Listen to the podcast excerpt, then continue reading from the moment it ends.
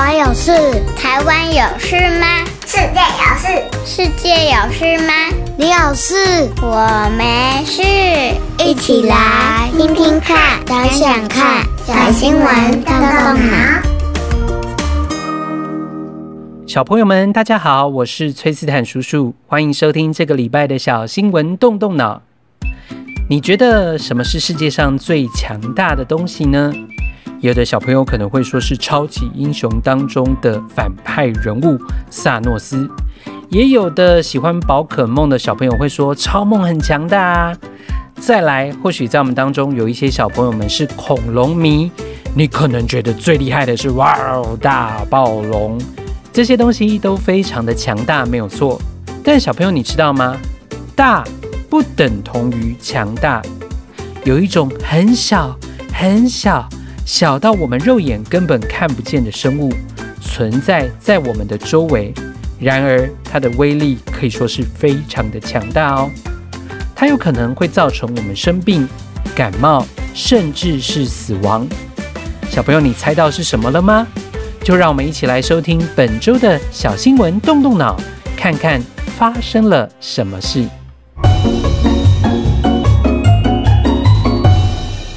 小到你可能看不见，但你一定要知道的食脑虫，在我们的生活周遭充满了各式各样的细菌、病毒和寄生虫，这些都是人类看不见的超级微小生物。有些其实已经住在我们的身体当中，而当我们的身体强壮、抵抗力好的时候，这些小生物大多都乖乖的、安静的待着。然而啊，一旦当我们的抵抗力变差，它们就可能会跑出来作乱喽。今天要分享给小朋友们的这一种非常微小的寄生虫，在这个夏天引起了很多人的关注哦。事件的起因要回到今年的七月，美国乔治亚州有一位十七岁的少女梅根，她和朋友到湖泊去游泳，在四天之后却出现了严重的头痛症状。紧急被爸妈送往医院，而到了医院之后，梅根的头痛症状不仅没有获得缓解，甚至连医护人员都束手无策。直到几天后的检查结果出炉，才推断出这一切不舒服的原因可能是受到了食脑虫的感染。然而不幸的是，在确定病因的隔天，梅根就不幸的过世了。今天新闻的主角就是食脑虫。食脑虫正确的名称是浮氏内格里虫，它又被称为食脑菌、食脑变形虫，是生活在淡水湖泊、河流中的一种单细胞寄生虫。它能够生存于摄氏四十六度的温热环境当中，而在更高的温度下也可以短暂的存活。这类虫主要是经过鼻腔钻入到人体，沿着嗅觉神经进入到脑部。一旦成功的侵入脑部，会将脑部分解。被感染者一开始容易出现头痛、呕吐、发烧、颈部僵硬的症状。令人难过的是，目前这种情况是无药可医的。小朋友可能会很好奇，那食脑虫除了在淡水湖泊、河流中出现，还会在哪里出现呢？其实，像是温泉水、工厂排出温水、含氯量不足的游泳池、热水器，或者是土壤当中，其实也都可以发现它的踪迹。所以，小朋友们，当我们在野外游泳的时候，可千万要多加的注意哦。崔斯坦叔叔在这里提醒。如果你是到野外的开放水域，记得不要翻搅水底的沉积物。当然啦，也有少部分的案例是发生在游泳池、喷水池或者是其他的一些水上娱乐场所，但是这个几率相对起来就更低了。就像一开始崔斯坦叔叔跟大家分享的这个个案，其实大多数的个案都发生在欧美国家，然而我们国内。今年也开始有个案发生了，在今年最为大家所关注的，就是一位住在北部三十多岁的女性。近期她没有出国的记录，但是在发病之前曾经前往过室内的清水设施游玩。在七月二十六号开始出现了不舒服的症状，经过采验之后，确定是因为食脑变形虫所导致的脑膜炎。在准备播报这一集小新闻动动脑时，崔斯坦叔叔特别更新了资讯，感到非常伤心的是，这位女性已经死亡了。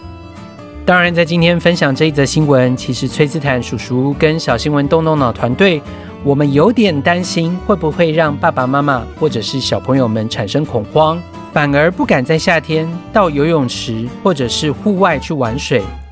所以，我们的团队特别在台湾事实查核中心，想要帮助大家能够掌握正确的资讯，而且不会感到恐慌哦。台湾事实查核中心首先提到，这个服氏内格里虫它是不会人传人的，所以小朋友们不用太担心。而人类容易感染吗？哦，其实啊，人类感染服氏内格里虫的案例非常非常少见。刚刚我们讲到的美国，从一九六二年到二零二二年，其实累计下来也才不过一百五十七例。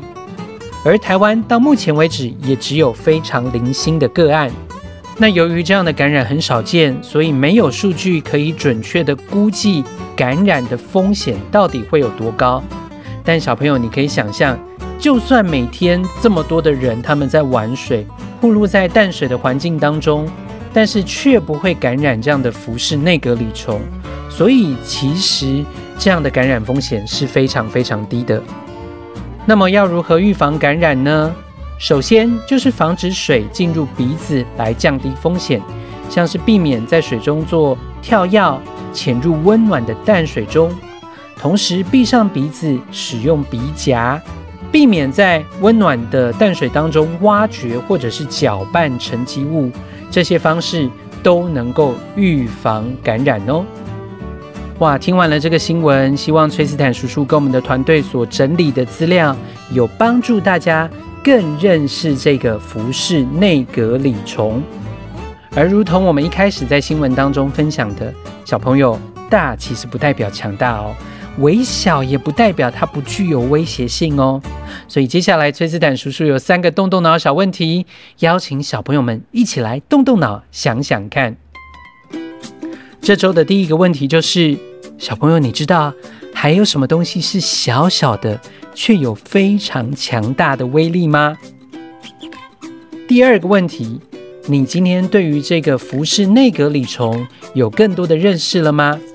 你还记得我们刚刚新闻当中提到如何避免自己被传染吗？跟我们分享一下你在新闻当中听到的方法哦。第三个问题。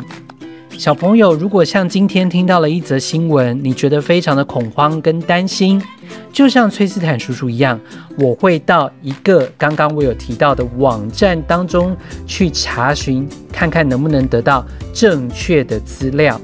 其实很多时候啊，我们只要有正确的资讯，就不会感到恐慌哦。你还记得崔斯坦叔叔刚刚说的是什么网站吗？